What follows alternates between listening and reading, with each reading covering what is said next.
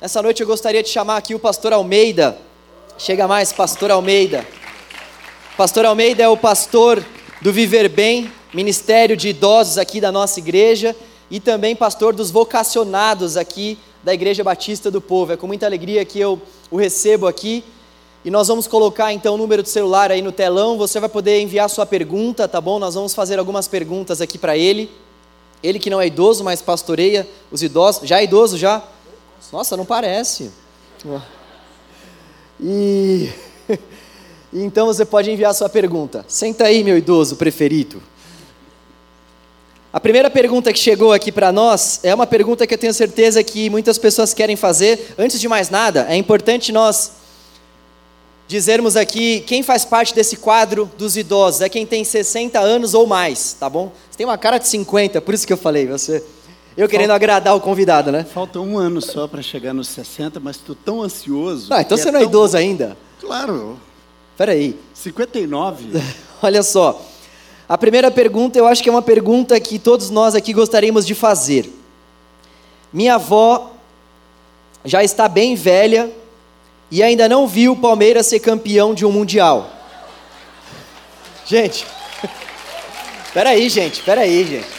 Deixa eu terminar a pergunta aqui. Ó. Que eu posso. peraí, peraí. É, vamos ao que interessa aqui, vai.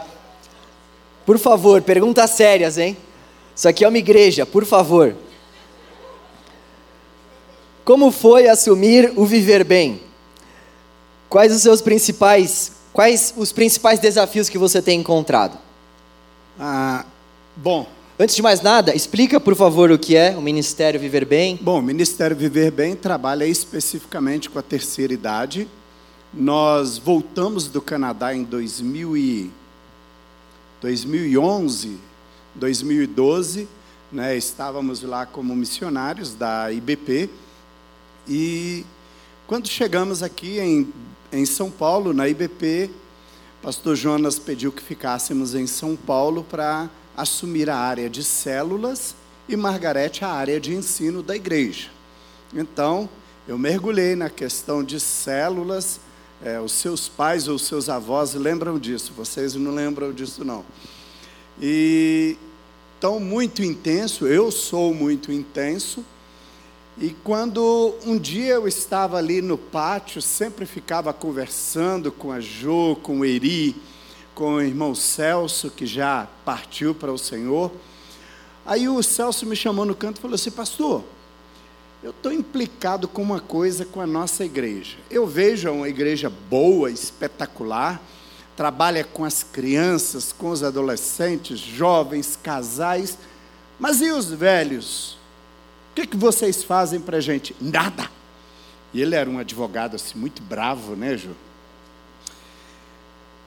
Eu já vinha pensando, porque quando nós voltamos do Canadá, eu já vim com isso no coração, porque lá eu aprendi um, algumas formas de fazer igreja, e uma das coisas é que a América do Norte, os países nórdicos, eles valorizam muito os idosos. E aí eu já vim com aquilo no coração e aquilo me chamou a atenção, realmente, o que nós tínhamos até naquela época? Nada eu preparei um projeto, pedi o pastor Jonas assim: eu quero cinco minutos seu. É, estávamos num congresso em Águas de Lindóia, de pastores, e eu falei com ele: quero apenas cinco minutos seu e não mais do que isso. Em cinco minutos eu vendi o peixe para ele. E ele comprou o peixe, né? Que bom. E então nós começamos o Viver Bem naquela ocasião. Ele me deu uma equipe e então Margarete e eu começamos e foi um desafio. Por quê? Porque não tínhamos história de nenhum trabalho, nada, nada específico para o viver bem. É, logo depois, alguns dois anos, nós fomos alocados para a igreja de Santo Amaro para revitalizá-la. E então o pastor Newton assumiu o Viver Bem, fez um trabalho lindo, maravilhoso. E quando foi há um ano e meio atrás, pastor Newton começou a apresentar alguns problemas de saúde mais grave, e o pastor Jonas então me chamou e disse: Olha, eu quero que você reassuma o viver bem. É sua filha, é seu filho, você que criou, então é um problema seu. E eu falei com ele, foi pela primeira vez que eu disse não para o chefe. Primeira vez na minha vida. E eu falei: não, eu não vou reassumir o viver bem. Eu já trabalho com vocacionados, ajudo em missões, eu não vou puxar mais cargas para mim, né? Dentro do contexto de tudo que eu tinha passado, de saúde, AVC em 2019, Covid em 2020, é, herpes zoster, enfim, uh, um punhado de coisas. E aí ele insistiu, insistiu, depois de seis meses, um ano, eu orei e então eu reassumi o Ministério Viver Bem e aqui estamos. Quais têm sido os principais desafios que você tem encontrado frente ao Ministério? Ah, Para mim, o maior desafio é conscientizar a igreja, conscientizar a sociedade, é, conscientizar toda a liderança de forma geral da necessidade do trabalho com a terceira idade. E acho que foi isso também que me fez voltar para a faculdade, né? Com 59 anos, depois de. Eu nunca parei de estudar necessariamente, mas me fez voltar para a faculdade, então eu estou cursando gerontologia. Aquela cara de não sei o que é isso, mas deve ser uma benção. Quem sabe o que é gerontologia aqui? Bom, que bênção, tem alguns. Gerontologia é o estudo do envelhecimento. Hum, Só. legal. É, Estou me preparando para cuidar de você, João. porque você vai chegar lá, né? Ah, olha, tem, tem muita gente mandando perguntas sobre o Palmeiras. Eu não vou mais responder ou perguntar nada sobre o Palmeiras. Para. E O justo florescerá como a palmeira e crescerá como o cedro no Líbano. Pronto. tem gente falando aqui que você tem 59 anos e não pode parar em vaga ainda de idoso. Então, por favor, só quando você tiver 60. Eu não tenho carro, eu só vou comprar uma caminhonete comprando o meu sítio. Eu ando de transporte público com muita alegria, com muito prazer. E toma essa aí, você que perguntou então. É, Você acha que os idosos são muitas vezes esquecidos pela sociedade? Na igreja, acontece o mesmo? Com certeza. Na verdade, assim, a, a OMS, é, há pouco tempo saiu uma grande pesquisa aí deles, um trabalho muito intenso. A USP também desenvolveu um trabalho intenso no Brasil e em São Paulo dessa questão do esquecimento da terceira idade. O abandono de fato. E quando a gente fala de abandono, não é somente aqueles que vão para a rua, aqueles que eh, não têm o que comer, aqueles que não têm nem o teto, ou que são banidos das famílias, mas o abandono de, mesmo tendo eh, recursos financeiros, eles são abandonados pela família, pelas políticas públicas. Se você olhar o planejamento anual de uma prefeitura, de um governo, qual é a porcentagem de orçamento ou de qualquer investimento, projetos voltado para a terceira idade? Pouquíssimos, pouquíssimos. Então, eu diria que a sociedade ainda é, banaliza o envelhecimento, a sociedade ignora o, en- o envelhecimento, ou a população idosa.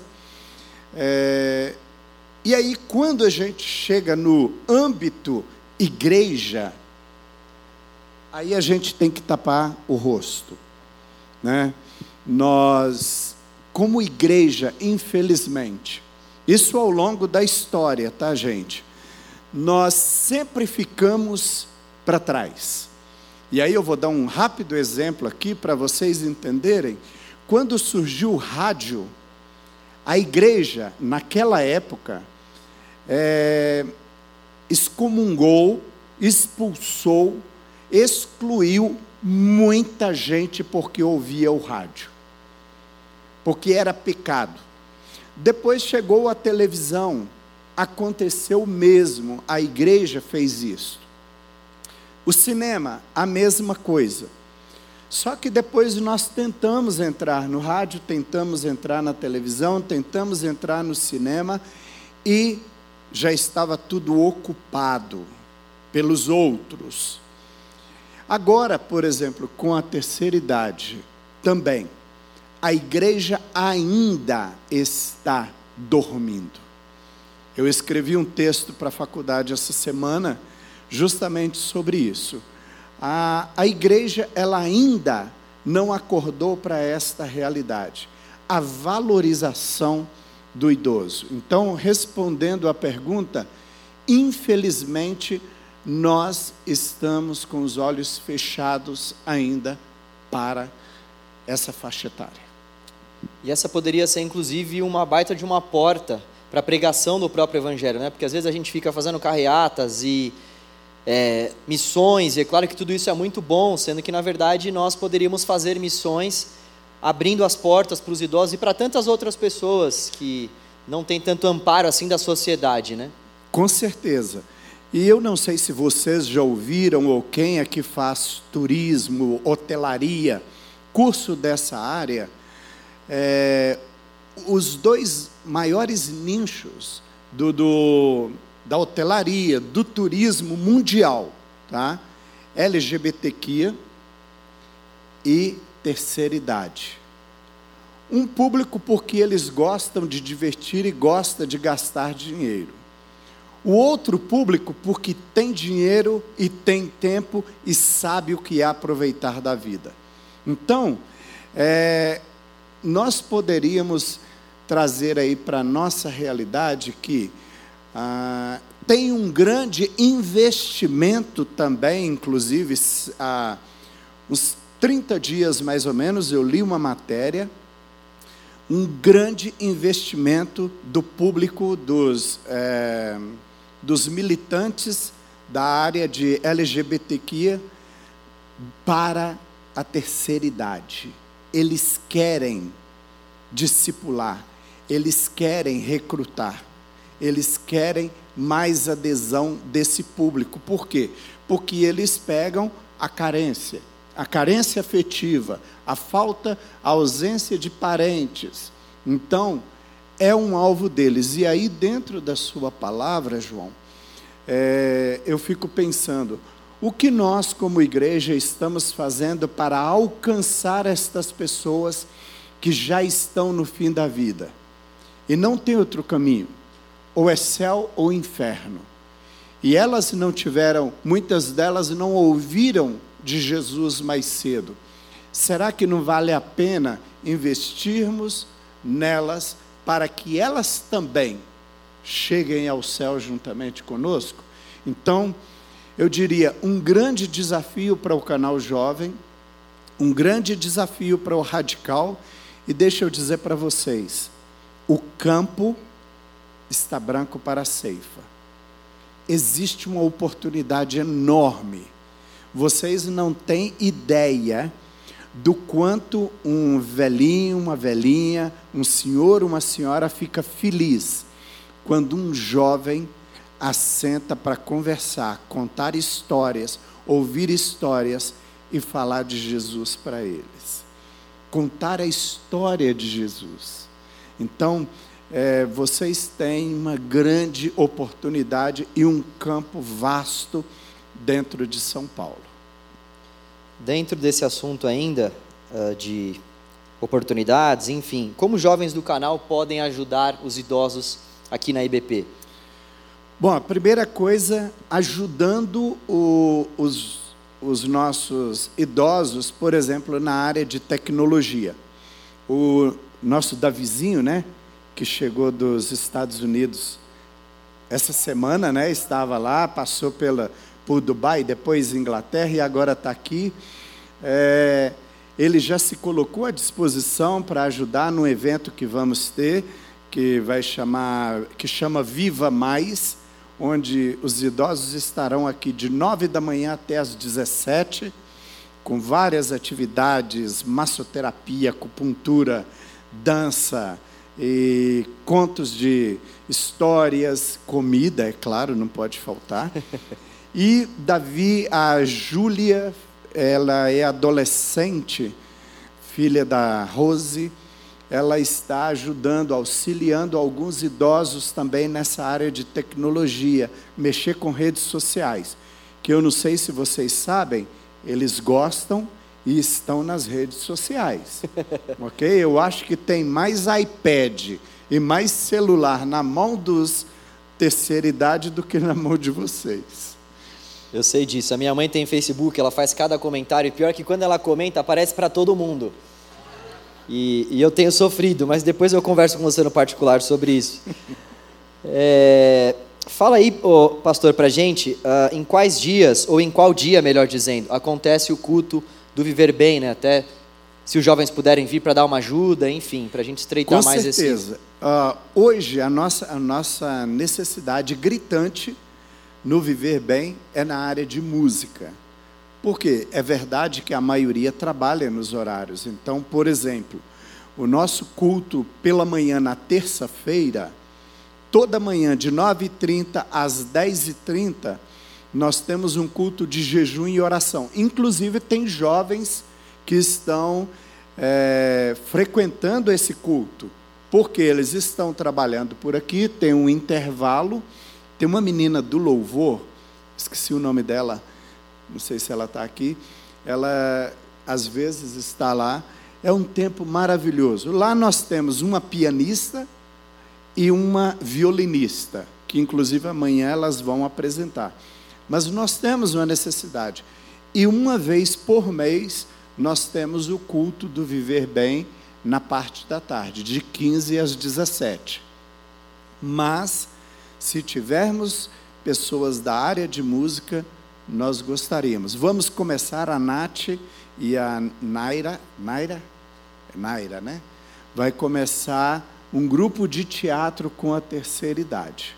Então, nós estamos muito animados. E assim, tem muitas coisas que vocês podem ajudar, sim. É, por exemplo, oferecer a uma senhora, né, aí no caso é mais apropriado, uma outra, uma menina, né, oferecer para uma senhora, se ela mora sozinha, se ela quer que você vá lá, ajudar a arrumar a casa, organizar, fazer alguma coisa para ela, fazer comida, porque as moças aqui todas fazem comida muito bem, não é isso? Amém. A Paula, não é? Poxa. E gostam de limpar a casa também. Meu todas Deus. elas. Bela, recatada, do é? lar. É a Paula. Claro, ainda a Paula. mais porque elas estão querendo casar, então, né, precisa. Então, pode oferecer para ajudar. Quem sabe nós temos várias senhorinhas aqui que moram sozinhas. Os homens, você pode é, oferecer para ser um acompanhante, sair para passear com ele, andar, levá-lo num parque. Enquanto isso, você vai ouvindo as histórias e contando as suas histórias também. É, já falei na parte tecnológica aí, pode ser que ele precise ir ao médico e você pode dar um acompanhamento para ele. Então, nós temos essas coisas aí que você Legal. pode fazer. O pessoal está mandando bastante pergunta aqui, a gente vai tentar responder a cada uma delas. Uh, como incentivar um idoso a ter uma vida mais saudável, sendo que alguns colocam a desculpa da idade por não conseguir fazer isso? Até tomou uma água, né? Nossa, quando eu olho para isso aqui é um caso sério, tá? Não, mas eu tento. Todos os dias eu estou na academia e faço na medida do possível. Né? Mas assim, tem umas coisas que eu fui premiado, né? Como tem uma, uma senhorinha aqui da igreja que ela me chama de Fênix. Já ouviram falar pastor Fênix? Pois é, eu pensei que ela tinha interpretado meu nome errado. Ela falou, não, porque você às vezes está na cinza. Todo mundo pensa que você morreu, aí você é. Mas eu estou lá na academia, eu vou sempre, alimentação. Mas o grande desafio é justamente porque muitos desses idosos não foram disciplinados quando novos. Se você pegar pessoas, e aí permita-me, a nossa querida Jo, né, essa menina que subiu aqui, né, vocês viram né, a postura dela e tudo. Gente, para a Jo não é tão idosa, e nem vou pedir para ela falar a idade, porque porque ela é uma mulher e é deselegante pedir, né? Não. 77 anos, tá?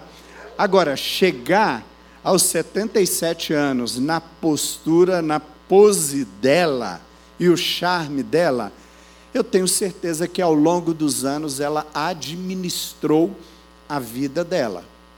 Tá? Então, uma das coisas que você pegar um idoso e transformar isto na vida dele, se ele foi uma pessoa sedentária, e transformar é um grande desafio.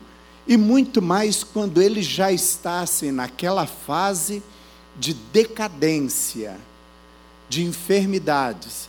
E aí nós, como profissionais, como conselheiros, nós pensamos, até que ponto vale a pena tirar o torresminho desse idoso que gosta de comer? Um torresminho. Ele vai morrer mesmo. Então a primeira coisa que a gente pensa é isso. Então deixa ele Fala comer. Fala Deus, aí. Torresminho, né? Você está falando aqui. Eu estou é. falando para mim, né? Então assim, mas é um grande desafio fazer. Agora, como você pode fazer? E aí eu vou dar a dica para aqueles que têm o vovô, o papai, o bisa que está lá.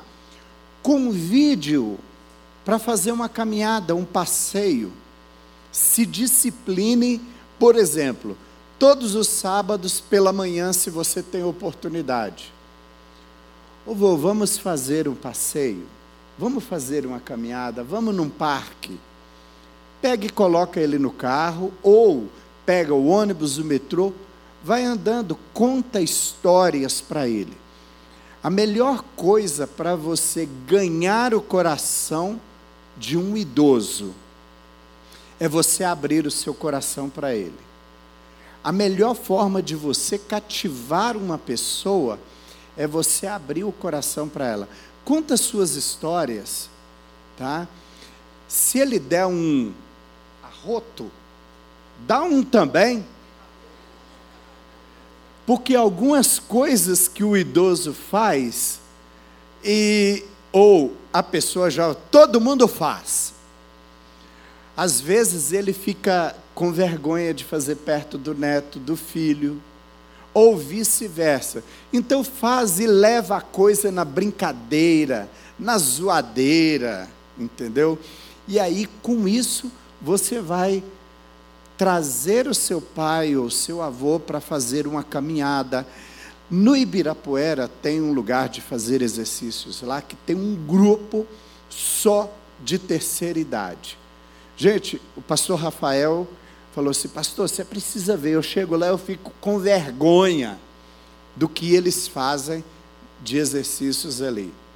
E realmente, nós temos aqui a nossa querida Regina Long, que ela é atleta, ela é da terceira idade, ela foi trabalhou na TV fazendo ginásticas, ela foi ginasta e ela tem feito alguns trabalhos aí com idosos. Então assim, o grande desafio é tirá-los da cadeira, tirá-los do sofá, né, para que eles não sejam couch potatoes, né, e trazê-los, traga para a igreja, venha com eles para o culto, encoraja.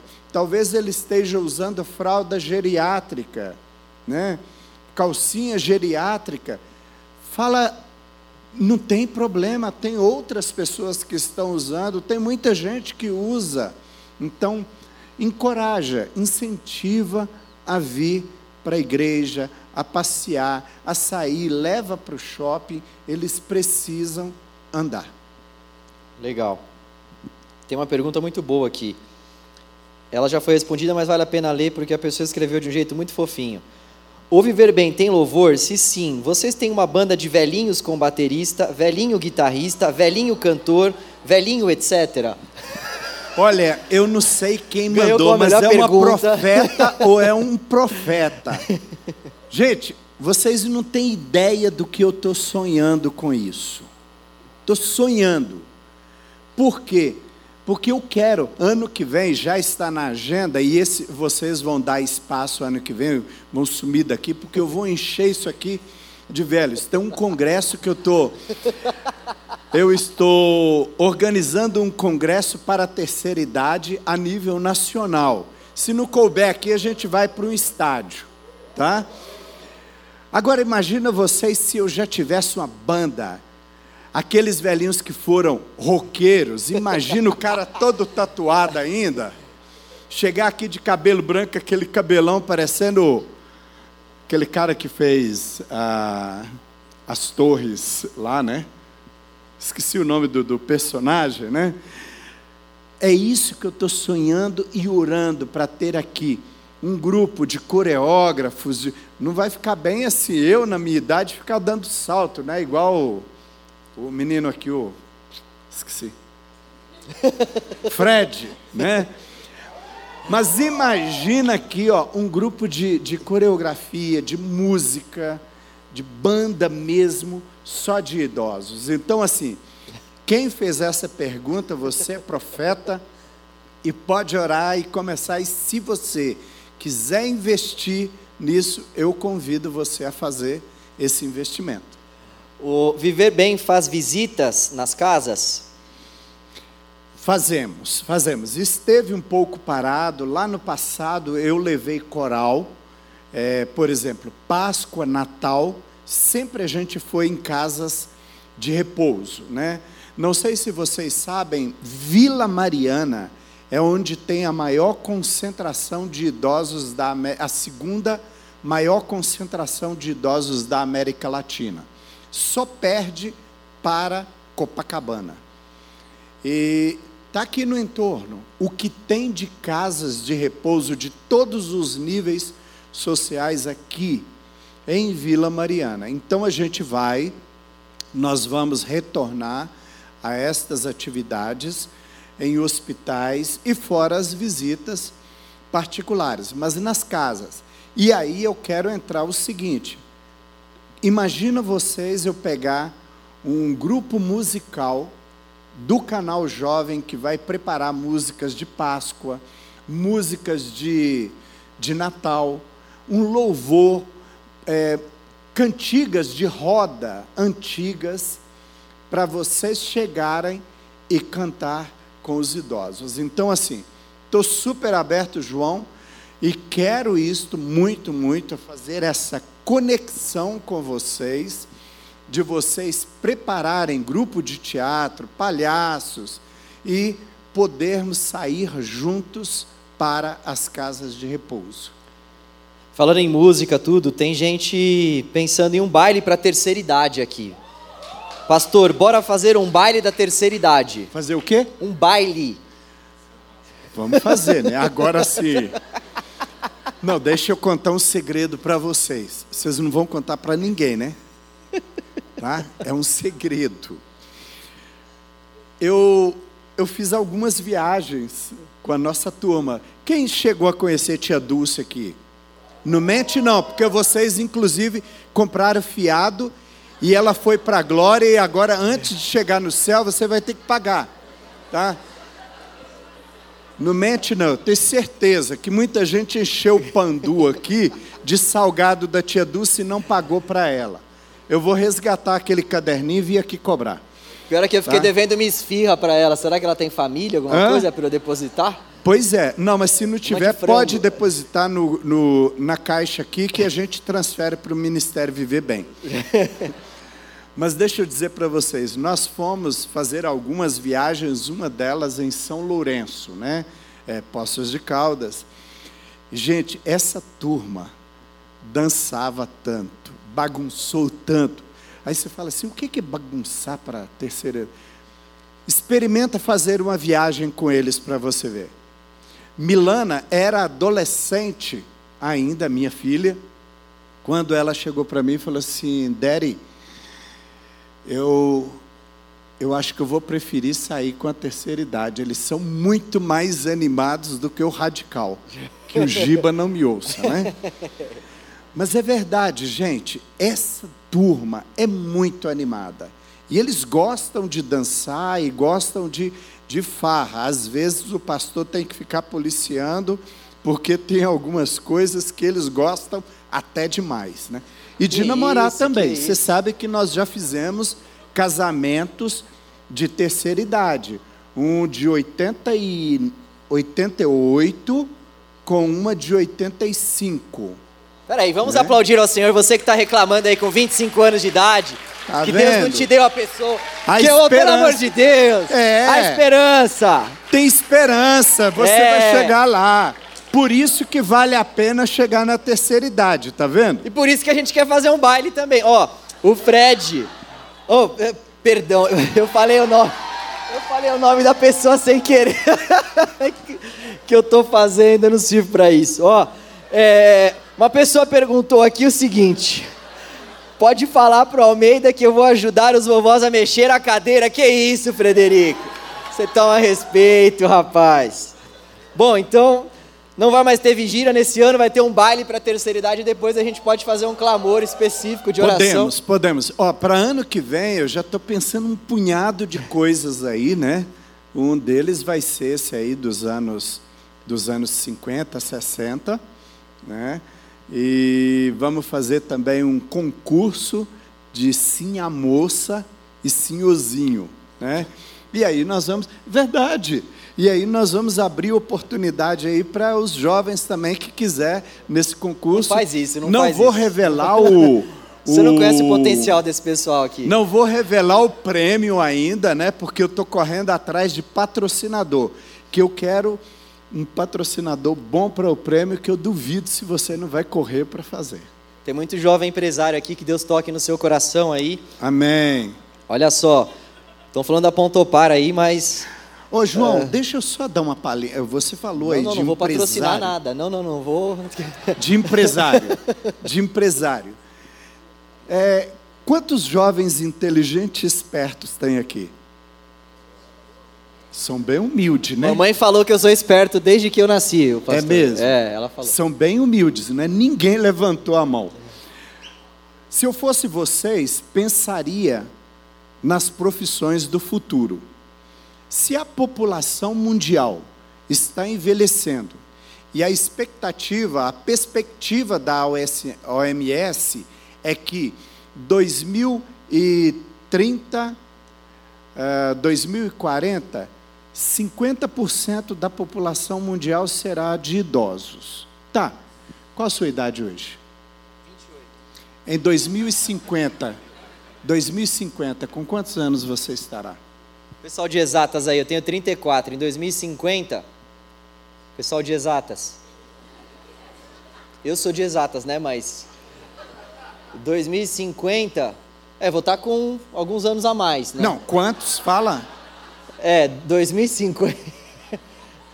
Quanto? Se fosse na minha época, tinha 52? tabuada. 62. Pronto. 62. 62. Falta quanto tempo para 2050?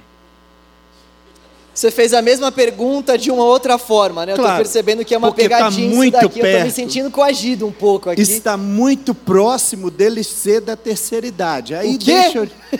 Claro. Claro. Agora, deixa eu falar para você, você que é empresário, você que está idealizando aí, eh, caras sonhadores do futuro, igual o nosso querido Davizinho, começa a pensar em profissões, em tudo que vai atender a terceira idade. Não é que não vai ter criança, mas a perspectiva de criança, de adolescente, será mínima.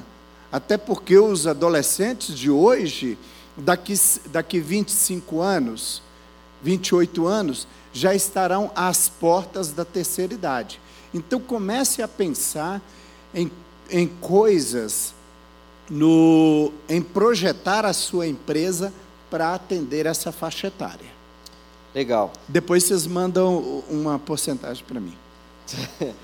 Pastor, tem bastante jovens perguntando sobre a dinâmica uh, que acontece em suas casas. Né? Pelo que eu estou percebendo aqui, tem muitos jovens que têm pais que já são idosos uh, e uh, avós também que não são cristãos ainda, mas esses pais ou avós têm um tipo de comportamento não tão apropriado assim para com esses jovens. E como que eles têm que lidar? Como que deve ser essa, essa dinâmica dentro de casa, né? Porque muitas vezes os pais, eles uh, falam certas coisas e eles querem que os jovens uh, cumpram com aquilo que eles estão falando, mas muitas vezes eles não estão pedindo alguma coisa que seja tão devida assim, né? Como lidar também com esse ambiente? Bom, a primeira coisa, se esse avô, se esse pai não é cristão, não conhece Jesus, você tem um papel muito importante na vida dele. Você precisa mostrar Jesus para ele. E como? Com as ações, com a atitude. Como é que você se dirige ao seu pai ou ao seu avô? Deixa eu dar uma dica para vocês. Ainda que esta nossa geração agora não tenha muito alguns ah, conceitos alguma ideia do que seja respeitar. Não estou dizendo que você não respeita, mas até a forma como se dirige. Por exemplo, a minha filha, ela não me chama de senhor, né? E não me pede bênção. Porque, embora a minha família em Belo Horizonte, todos pedem. Margarete e eu não cobramos dela Talvez nós até fizemos errado em não exigir isso dela, mas enfim, ela nos respeita e tudo. Mas, deixa eu dizer para você: se você é filho ou neto de uma dessas pessoas que cresceu com esse perfil, com essa exigência, qual a diferença vai fazer para você em é, pedir bênção dele ou não, ou dizer Senhor ou não? Nenhuma. Mas você pode ganhar o coração dele ou dela dizendo o Senhor, a senhora. Gente, para uma pessoa da, da minha época para trás, é a maior agressão uma pessoa mais jovem chegar e dizer assim: você. A palavra você não podia, não podia ser dirigida a uma pessoa idosa. Então, assim como uma pessoa de nível superior a você. Então, o que eu recomendo? Comece a rever alguns conceitos da mesma forma que você quer ser respeitado nas suas limitações ou no seu mundo na sua cosmovisão, tente fazer um esforço e buscar é, relacionar com eles na cosmovisão deles. E assim você vai vencer o diálogo e de repente até trazê-lo para o seu vocabulário também. Mas primeiro você precisa fazer essa ponte e conquistar o coração dele essa resistência, o, a falta de respeito né, em um filho gritar com o pai, gritar com a mãe. É, então, isso vai fazendo o quê? Vai distanciando e criando amargura. Eu costumo dizer que o coração do idoso, quando ele começa a criar amarguras, é muito mais difícil sarar. Eu fiz psicanálise, então eu sou terapeuta também. E os, os casos mais difíceis para você reverter um, um quadro emocional é de uma pessoa da terceira idade. Por quê? Porque tem muita coisa enraizada lá dentro. Se ela cresceu num ambiente de amarguras, de traumas, é muito mais difícil diferente de um jovem que ainda está com o coração, a mente muito mais limpa. Então eu diria: faça um esforço você para conquistar. E se eles não são crentes, você precisa ser luz. E olha, e o pastor João iniciou falando: tenha um olhar de compaixão, de misericórdia. Lembrando que você vai chegar lá, os seus filhos estão te olhando ou vão te olhar. E aí eles vão pensar assim: bom, ele fez assim com o pai dele, com o avô dele, eu vou fazer assim com ele. Infelizmente, nós colhemos, ou felizmente, nós colhemos o que plantamos. Né? Então, o quanto você vai respeitar o seu pai, o seu avô, seus filhos também irão te respeitar. Ótimo. Acho que tem uma coisa muito legal também, falando do ponto de vista de um filho, né? Algo que eu acho que todos nós precisamos exercitar constantemente é o fato de que nós precisamos nos colocar no lugar dessas pessoas. Eu estou passando por uma fase agora com a minha mãe um pouco mais delicada, ela já tem 64 anos de idade, e ela está fazendo algumas intervenções na minha vida que ela não fazia tanto antes, e coisas que às vezes ela fala, que eu olho e falo, não, tem muito cabimento o que ela está falando, mas uh, quando eu me coloco no lugar dela, eu vejo que essa é a forma, por exemplo, que ela tem para se preocupar comigo. Então, falar muitas coisas, me dar muitas instruções, é a forma que ela está encontrando para dizer para mim, filho, eu te amo, mas muitas vezes eles não vão chegar e dizer isso de uma forma aberta, eles vão fazer isso de outras formas. Eu acho importante a gente entender essa, essa linguagem que muitas vezes eles usam e nós nos colocarmos no lugar deles também, né? Porque a partir do momento que a gente se coloca no lugar do outro, a gente começa a entender muito mais porque que o outro age da forma como age e, consequentemente, a gente consegue ter muito mais paciência, a gente consegue uh, ajudar muito mais, né? Nós uh, compreendemos muito mais toda a história que está por trás ali daqueles cabelos brancos, como eu falei no começo, e a gente, na verdade, começa a enxergar beleza na vida da pessoa, nós começamos a tratar aquilo de uma forma muito mais leve, de uma forma muito mais uh, descontraída, né? Então eu acho que esse exercício ele é fundamental e uh, o fato também da gente olhar para a vida dessas pessoas mais velhas e enxergar a graça de Deus na vida delas. É, eu acho que esse uh, é um exercício que às vezes é um pouco difícil para a gente fazer, mas quando a gente se deparar com uma pessoa que é um pouco mais velha, é porque o Senhor permitiu com que ela vivesse, com que ela vivesse aqueles anos a mais. Isso é uma dádiva do Senhor. Então nós temos com certeza muitas coisas para aprender diante dessas pessoas, né? Pastor, tem muitas perguntas aqui que foram feitas, eu vou te encaminhar depois todas elas, tá bom? Para a gente não avançar muito mais aí no nosso tempo, porque eu queria te fazer uma pergunta final e queria que o senhor ficasse à vontade também para fazer algumas considerações finais. Bom, o que o senhor tem a nos dizer tem hora que eu te chamo de você, tem hora que eu te chamo de Senhor, você me perdoa, tá? Você tem 59 ainda, então eu vou te chamar de você, tá? É, o que você, Senhor, que já tem uma certa idade. I don't care. o que você tem uh, a nos dizer? Queria que você aproveitasse esse momento, onde você está é, rodeado de jovens. Diga aí o que está no seu coração para nós, dê um conselho ou alguns conselhos de vida para nós, nós queremos te ouvir. Bom, eu me converti com sete anos de idade, né? Ah, embora antes disso eu aprontava todas que vocês não têm ideia, né?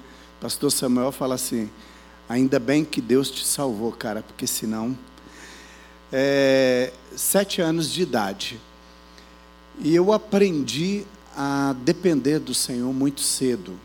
Eu me coloquei à disposição do Senhor com oito anos de idade o Senhor me chamou para missões e eu cresci na igreja, ah, fazendo a obra de Deus, muito envolvido.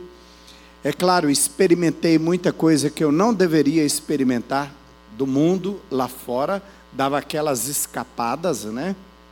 Mas eu sempre tive um foco naquilo que Deus tinha para minha vida, no plano que ele tinha para minha vida. Com oito anos de idade, eu tive uma palavra muito clara de Deus que ele estava me chamando para um país da África. E para lá é onde nós, onde nós fomos também. Dedicamos o, no, o nosso tempo para isso.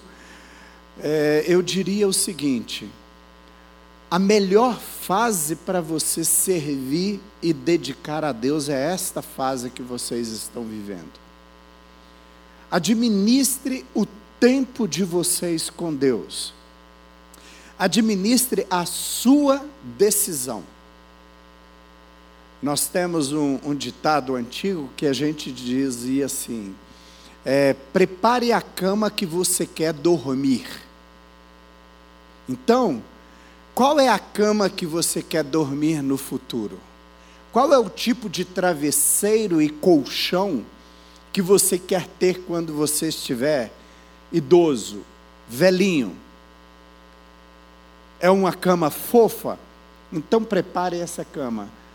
Falando em outras palavras mais claras para vocês, tomem muito cuidado com as decisões que vocês farão daqui para frente, ou como adolescentes ou jovens. Ah, me lembro uma certa vez que a minha filha, ela tinha 13 para 14 anos, e ela chegou em casa e falou assim: Daddy, eu quero pintar meu cabelo de rosa. Falei, legal, maravilha. É, me dá três motivos para você pintar o seu cabelo de rosa. Ah, eu quero, está na moda, as meninas pintam, tá bom. Então agora eu quero que você busque a história do cabelo rosa.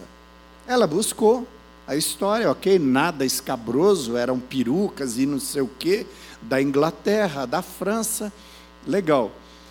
E aí eu falei com ela assim: olha, você tem estrutura para chegar num grupo e ter o cabelo rosa e sofrer bullying? Ok. Aí, finalmente, ela é, deixou o negócio parado. Depois, ela veio com o assunto de tatuagens. Ok, maravilha, sem problema nenhum. Te dou o dinheiro, você vai e faz. Mas vamos fazer uma coisa? Você pretende estudar e ser o que futuramente? Na época, ela queria fazer relações internacionais e o sonho de ser desembargadora, alguma coisa assim, tal e tal e tal, ponto. Aí eu me assentei com ela na frente do computador e falei com ela: legal, então agora nós vamos analisar o perfil de algumas mulheres que são desembargadoras, consulesas, juízas, isso e aquilo e aquilo e aquilo. Aí ela olhou para mim: onde você quer chegar? Falei, eu quero chegar ao seguinte: a decisão que você tomar hoje pode ser que vá te influenciar, que vá atrapalhar a sua carreira lá na frente. Então, pense muito antes de colocar um piercing, colocar um alargador, colocar um, uma tatuagem. Para mim não tem problema nenhum, você pode colocar. A grande questão é, lá na frente, até que ponto isso pode influenciar você, ou no mercado de trabalho, ou se você vai ter uma, uma profissão que dependa de uma aparência. Então eu fui trabalhando com ela nisso aí. Eu não disse não, mas eu trabalhei com a conscientização. No final, até hoje, ela não fez nada disso. Tá na dela, não fez, por quê? Porque eu levei a, a, a ela conscientizar do que ela poderia ser prejudicada lá na frente. Então eu sempre digo o seguinte: pense nas suas decisões. Porque você toma uma decisão hoje, mas lá na frente a consequência vem. O que você planta hoje, você vai colher certamente. A lei da semeadura, ela é tira e queda, ela é batata. Aquilo que você semear, você vai colher.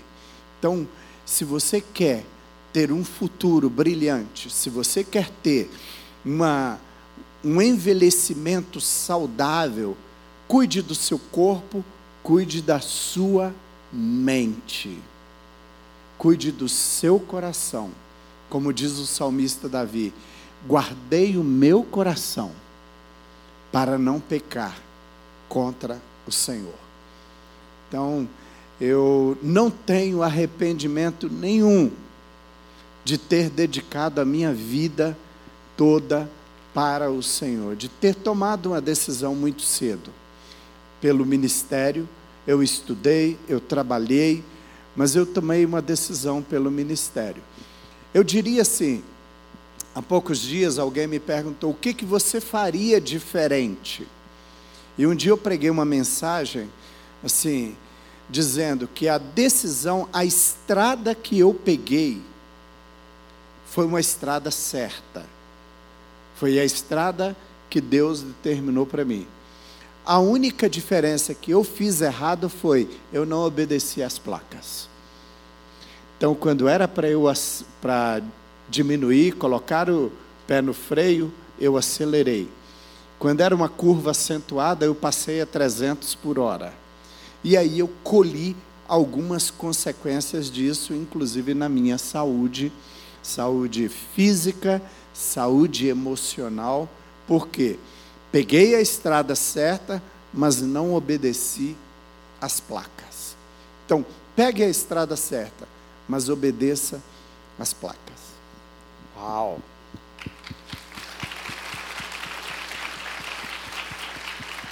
A Jo não está mais por aí, nós vamos orar por ela, em homenagem ao Dia do Idoso. Jo, não. Ah, deixa eu só destacar aqui, gente, não posso deixar. O Guilherme, o Guilherme, né, ele, ele trabalha aqui, trabalha com o. Guilherme vai organizar o baile, aí Guilherme, é isso aí. É. E o Guilherme é seminarista, né? Está no Betel, se preparando para o ministério. Embora muito breve a gente vai mandar ele. Eu gosto de mandar gente para longe e ele já está na, já está ali, ó, a coisa funilando para ele. Deus tem realmente é, trabalhado muito na vida do Guilherme e ele um dia se colocou à disposição. Eu quero me envolver com o ministério de terceira idade. E olha, gente, ele tem nos abençoado de tal forma, e deixa eu te falar, o povo é apaixonado por ele. E todo dia dá comida para ele, né? Mas ele continua magrelo. Então, mas olha, é, então assim, qualquer pessoa que quiser investir, envolver com o Ministério da Terceira Idade, muito bem-vindo, assim como o Guilherme tem nos ajudado. O Tiago, que é da área de TI, também é mais jovem, está nos ajudando. Então, vocês são bem-vindos, tá? Amém. Gostaria que nós orássemos pelo viver bem, pelos nossos idosos. Hoje é o dia do idoso. E, por favor, pode se colocar em pé no seu lugar. Vamos fazer uma oração. Ô João, eu me sinto muito, muito, muito honrado, alegre, feliz de você ter dado esse espaço aqui. É, vocês nem imaginam a, a alegria de poder estar aqui, vocês ouvir um pouco sobre a realidade de vocês daqui a um tempo. Amém? Muito obrigado, pastor, pela sua presença aqui. Uma honra poder ouvir um pouco mais da sua história e contemplar aquilo que o Senhor tem feito através da sua vida. Tem muita lenha para queimar ainda, hein? Vamos orar. Senhor, te damos graças, Pai. Obrigado por tudo que o Senhor fez no nosso meio. Obrigado por essas palavras que foram proferidas pelo teu filho. Nós oramos, Senhor, pelo pastor Almeida, para que o Senhor derrame sobre a vida dele sabedoria, graça, entendimento, para que o Senhor renove as forças, renove as esperanças do teu servo. Pai, com que esse trabalho do viver bem que está sendo feito aqui na nossa igreja, Senhor, possa alcançar muitos idosos, Pai.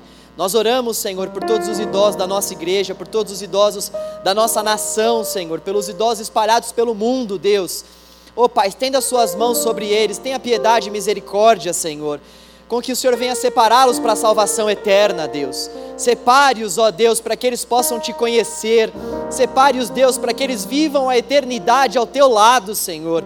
Para que eles desfrutem, Senhor, do melhor de suas vidas, Pai, ao lado do Senhor, para todos sempre, Deus. Levante também jovens aqui, Senhor, comprometidos com estas causas. Jovens, Pai, que se compadecem, Senhor. Oh Deus, ao verem, Senhor, esses idosos sofrendo, sendo marginalizados pela sociedade. Jovens também que se compadecem, Senhor, por aqueles grupos, Pai, que estão oh Deus, as margens da nossa sociedade precisando de uma palavra do Senhor, Pai. Toque nos nossos corações, Deus. Faça com que nós venhamos viver o Teu Evangelho na prática, Senhor, com que nós venhamos agir, Deus. Em nome de Jesus, Senhor. Te glorificamos, Pai, por termos tantos idosos assim na nossa comunidade, Senhor. Guarde cada um deles, Pai. Sustente cada um deles, Senhor, é o que nós te pedimos, Pai. E continue levantando o teu servo Almeida, Senhor. Oh Deus, a tua serva Margarete, essa família, Deus, para que esses idosos sejam acolhidos e amados, Pai, em nome de Jesus. Amém, graças a Deus. Obrigado, pastor. Obrigado. Senhor é um exemplo para nós. Obrigado. E nós vamos terminar, gente, cantando Rude Cruz. Nós vamos terminar dizendo que nós amamos a mensagem da cruz. E nós vamos terminar cantando isso em meio a um cenário bastante pluralista, que é o cenário que nós estamos e vamos viver, sobretudo amanhã. Eu gostaria que nós encerrássemos cantando e depois fazendo um clamor em relação às nossas eleições, e eu gostaria que você tivesse no seu coração uma certeza, uma certeza. Sábado passado nós refletimos sobre o cristão e a política, e eu disse que eu não ia defender nenhum tipo de partido ou bandeira, e eu creio que nós, como cristãos, não devemos de fato fazer isso, porque nós temos uma mensagem a ser defendida, nós temos uma mensagem a ser propagada, nós temos uma mensagem a ser amada. Nós vivemos em função de uma mensagem, nós já temos o nosso partido, nós já temos a nossa bandeira, e a nossa bandeira é o Evangelho, porque o Evangelho é o poder de Deus para salvar todo aquele que crê. E esse é de fato o verdadeiro problema que assola a raça humana, o problema do pecado. E só o Evangelho pode de fato nos ajuntar diante de Deus novamente. Só o Evangelho pode nos trazer de fato a paz que nós temos devido à nossa ausência, devido a esse caminho que nós não conseguimos estreitar para com o Senhor sem o Evangelho e sem a cruz de Cristo. Nós dependemos da cruz, nós dependemos da mensagem da cruz, nós dependemos daquilo que aconteceu na cruz. E ao crermos nessa mensagem, nós então temos esse problema do mal resolvido, esse problema do afastamento diante de Deus resolvido. E é por isso que nós não temos necessidade em defender partido algum porque a bandeira que nós defendemos é suficiente para nossa salvação, para nossa vida, para tudo. Então, independentemente do resultado dessas eleições, saiba que existe um Deus que está no trono governando os céus e a terra, e ele não perde o controle jamais. Independentemente dos resultados dessas eleições, e olha, que dependendo dos resultados, nós podemos sofrer algumas consequências em nossos trabalhos, em nossas vidas, em nossas faculdades, em nossos, em nossos em nossos afazeres, independentemente disso, ainda que nós venhamos sofrer algum tipo de consequência, a nossa vida está nas mãos do Senhor e nada foge do controle do soberano Deus que governa os céus e a terra e governa sobre todos e quaisquer governos. Existe um Deus no trono, existe um Deus que está no trono governando a nossa nação e a nossa vida e nós precisamos render o nosso coração a Ele. Senhor, nós rendemos o nosso coração ao Senhor, Deus. Nós queremos terminar este culto ao Senhor, Pai, dizendo ao Senhor que não existe mensagem maior ou mais bonita ou mais profunda do que a mensagem da cruz. Nós amamos a cruz, nós amamos a mensagem da cruz, e por amarmos a mensagem da cruz, nós oramos pelo nosso país, Deus, para que o Senhor possa intervir, Senhor, em meio a essas eleições, para que o Senhor, Deus poderoso, possa olhar para o teu povo, Senhor, para que o Senhor olhe para nós, o teu povo, a tua igreja, e endireite as nossas veredas, Senhor, com, com, com que como igreja do Senhor nós não venhamos a nos vender, a nos dobrar, a negociar a mensagem da cruz. Oh Deus, Mantenha a tua igreja viva, atuante, mantenha a tua igreja séria, mantenha a tua igreja idônea, Senhor. Ajuda-nos, ó Deus, a exercermos a nossa, a nossa cidadania votando. E Deus, ajuda-nos com a nossa consciência, Deus. Ajuda-nos, Pai, em meio às opções que nós temos a tomarmos a melhor decisão, Deus. Seja conosco, Senhor seja com a nossa consciência, Deus. Seja, Senhor, com o nosso voto, Deus, e acima de tudo, seja com a nossa nação, Senhor. Tenha piedade de nós, nós confessamos diante do Senhor as faltas da nossa nação, nós, como igreja, Senhor. Pedimos ao Senhor para que o Senhor venha olhar para a nossa nação e venha ter misericórdia de nós. E Deus, nós queremos te pedir para que em meio a esse mundo tão plural e hostil que nós temos vivido, o Senhor possa levantar a tua igreja, Deus. Nós não nos envergonhamos da mensagem do Evangelho, Deus. Levante uma igreja que ama a tua mensagem, não se envergonha do Evangelho, Deus. Levante essa igreja, Senhor. Nós amamos a tua mensagem, Deus, e somos gratos a ti porque o Senhor revelou a sua mensagem a nós. O Senhor cravou a sua mensagem no nosso coração. E é diante dela que nós queremos viver a nossa vida, e é por ela que nós queremos viver cada um dos nossos dias, ó Deus, pela tua mensagem, pela doce mensagem da cruz, que foi amarga para o teu filho, mas é doce para nós, é vida para nós. Obrigado, Deus. Obrigado por ter desfrutado da morte para que nós pudéssemos desfrutar da vida. Obrigado, Deus. Obrigado, Deus. Obrigado, Deus. Vamos louvar ao Senhor, tendo a certeza de que a cruz é a maior demonstração de amor da história e por isso nós não vendemos o nosso coração a nenhuma ideologia, a nenhum partido. A cruz, a cruz, a mensagem assustadora da cruz, assustadora por ser. Deus Pai entregando o seu filho para morrer por nós, e assustadora também. Por ser esse poder de Deus para nossa salvação.